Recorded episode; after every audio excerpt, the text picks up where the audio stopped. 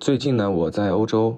会有两个多周的行程，特别感谢沃尔沃汽车的邀请，让我有机会拿着商务工作签证跑一趟。第一站呢，就是在北欧瑞典的哥德堡，会走访沃尔沃的总部、设计中心、品牌体验中心、博物馆等等，对它的管理层也会做一些采访交流。重要的是会看到全新的 EX90 这款车。在第一站瑞典这边呢，我一共会做三期视频。第一期呢，我想用一个一镜到底的产品讲一下我对沃尔沃 EX90 的一个快速体验。第二期。我想全面的跟大家聊一下沃尔沃这个车企，我怎么看它在电动车时代它的做法和这个策略。第三期的话是我在沃尔沃的品牌体验中心，还有它的设计中心，我都拍到了同一张图片，是关于沃尔沃的设计的十大原则。我把这张图发到朋友圈，有两百多个人点赞，热烈的交流讨论。所以我会单独为这张图再去做补充的问询和采访，然后再给大家做视频，会晚一些出。那今天我首先带给大家一镜到底的这个 EX90，不会有外观，只会有。座舱，因为我觉得我们还是抓这个事物的主要矛盾。这次的 EX 九零有很多地方值得谈，它的激光雷达，它的中央计算架构，它的激光雷达和一些摄像头用了。我从来没见过的自动的喷水清洗装置，这是为了极致的这种安全考虑，考虑一些 corner case 的小概率事件的时候，它的传感器可能被污染，那么怎么让它清洁并且保持正常的工作状态？包括它这次在沃尔沃体系里第一次使用的新型座椅，我觉得有很多东西可以讲，但是还是请我抓住主要矛盾。我觉得这次的智能座舱，简单来说就是车机大屏和仪表带给我了很强烈的这个感受，所以我用一个十分钟的视频给大家说一说我在现场第一时间有感而发。录的一段片子，拍摄的技巧有限，请大家见谅。呃，提醒一下各位厂家，不管是中国的还是国际品牌的，现在可以开始预定二零二三年开始生产的 EX90 了，因为这是一个非常好的 benchmark 的产品。如果你做这个内饰设计，做 infotainment 的设计，做 UI UX，但是你不订购这个车，你一定会失望的。这个车对沃尔沃来讲，我觉得还挺划时代的。我自己有一台 C40 的这个 Recharge 纯电，然后我有一台极星二，他们的 UI UX 只能用差一般来形容。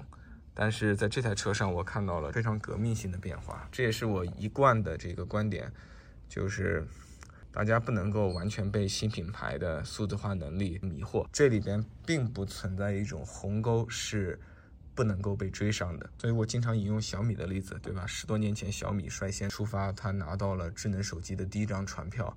但是几年之后，我们看到了 OPPO、vivo 和华为，包括罗永浩先生已故的这个锤子手机，并没有在这个事情上遇到无法翻越的围墙。实际上，你要是今天去看其他的几个厂家做的，一点都不比小米差，可能还要更好一点。我们现在在沃尔沃这个车上呢，其实就已经看到了这种变化啊。我觉得沃尔沃并没有非常的呃顽固于它的这个传统，而是他们真正从新的用户的需求出发。这也是我今天跟。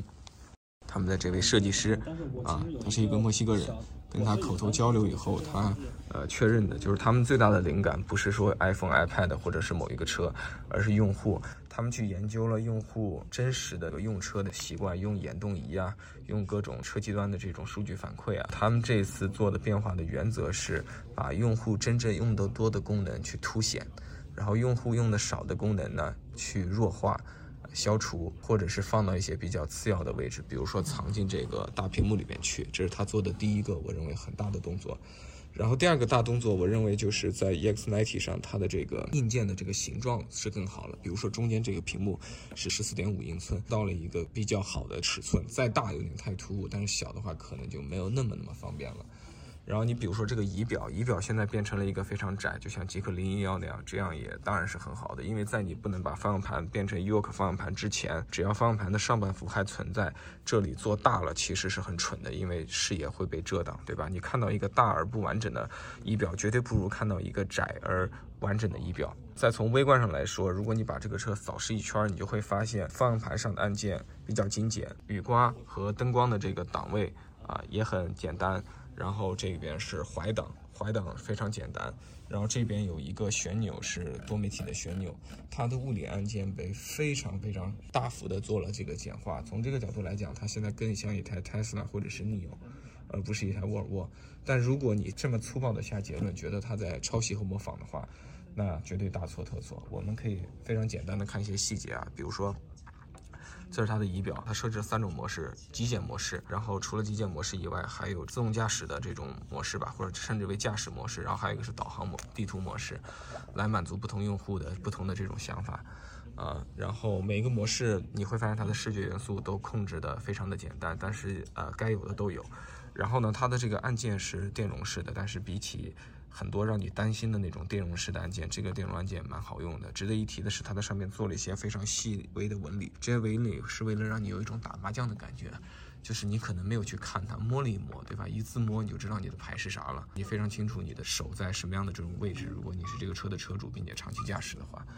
然后来说说这个大屏吧，这个大屏是这次我觉得最出彩的地方。现在我们已经见过二十款、三十款、五十款汽车的大屏了，但这个大屏从色彩的风格到界面的这种简约性来讲，包括流畅的这个速度，当然流畅的速度要等到实车以后再去看啊，现在说了不算。从各个角度来讲，我觉得都是非常非常好。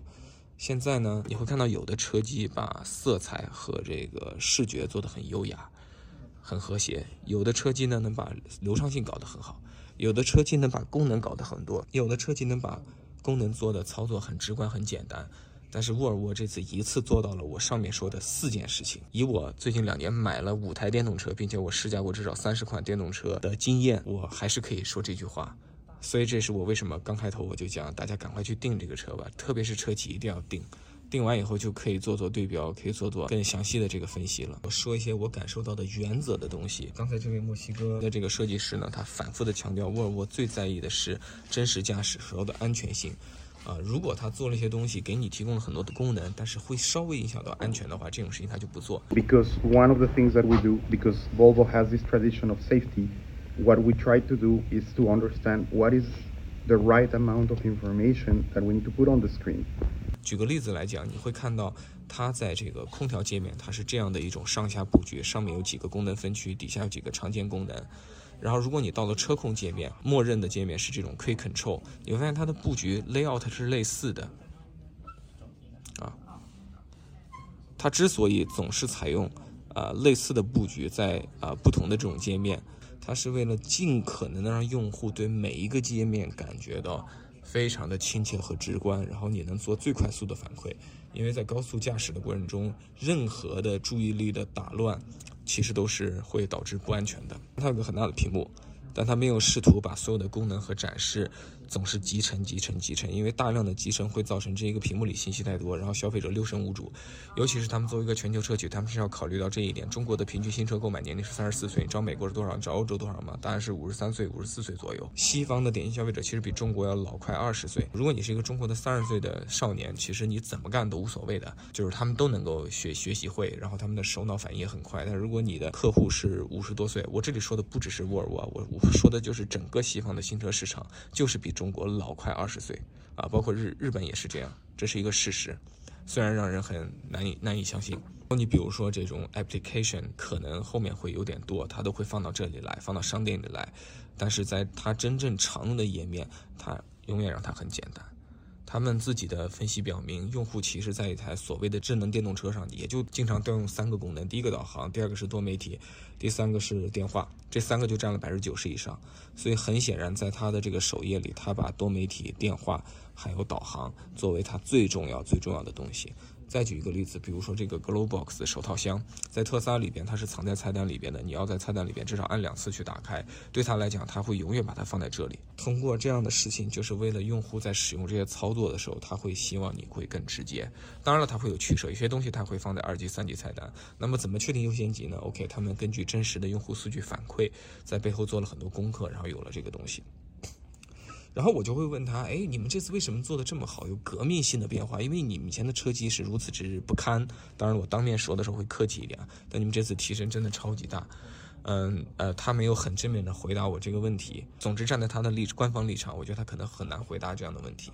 啊，但是我想说的是，可能这是沃尔沃集合了之前做那些所谓的油改电的电动车的经验，包括在极星二上的这种尝试。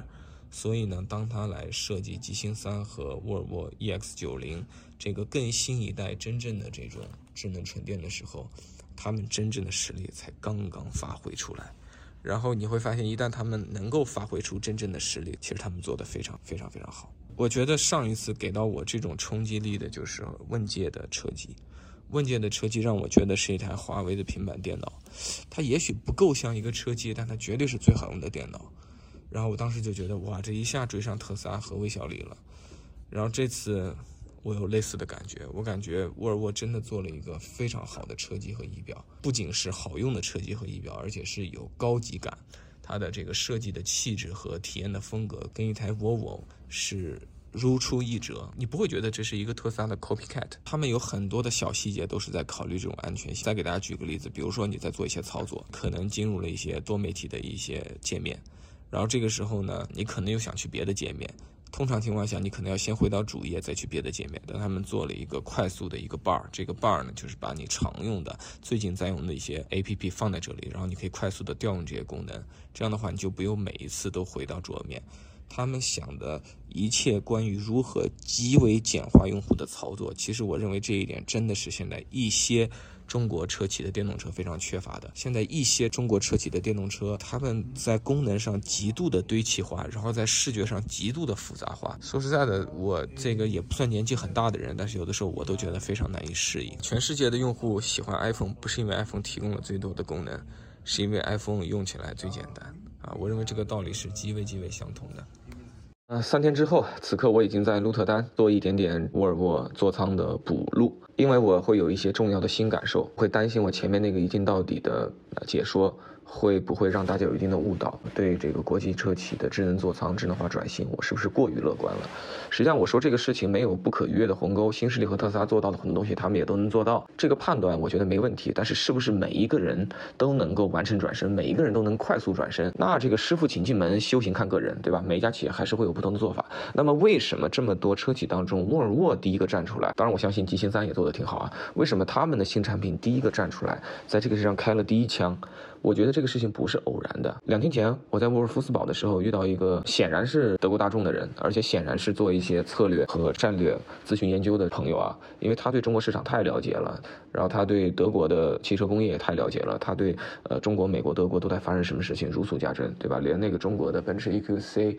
EQS、EQE 这些车的官方降价，他都知道。在那天的交流当中，我就提到一点，我跟他看了沃尔沃 EX90，我说：“你看国际车企的转身也很快呀，这数字化能力不是说赶上就赶上来了吗？这个车的交互很棒。”他看了看，他就快速的露出了皎洁而难以言状的这种笑容，他就说：“嗯，因为它是沃尔沃呀，这个沃尔沃呢不一样的。”沃尔沃跟你们中国资本，跟你们中国人，跟这个你们中国的汽车公司有强烈的关联。我后来想想，他说的挺对的。回想在哥德堡待的那几天，其实这是我第二次去哥德堡了。无论是四年以前还是这一次去，你都会发现，在酒店里啊，在大街上会遇到一些中国人，而且很多人明显就是从大吉利过来的。也许在这里为吉利集团吧，为沃尔沃吧，为为领克和极客都有可能。总之就是大吉利沃尔沃体系中国人在这边工作。其实经验就是这样融合的。沃尔沃有很多。欧洲汽车传统的积累，北欧的传统的文化和审美的这种很好的积累。那中国的吉利呢，有中国特别擅长的数字化呀，包括低成本的生产、高效的生产、敏捷的响应、对市场非常敏锐的判断啊这些能力。那么当这两种能力通过资本的纽带，通过很多项目的合作，对吧？共同开发 CMA 平台，共同在豪华架构上，你开发你的车，我开发我的车，啊，这些事情都做完以后，它肯定会有大量的融合的。这种融合结合斯堪的纳维亚本身。他们那几把特别好使的刷子，就刷出了 EX90 的智能座舱，这就是我要补充的一个重要感受。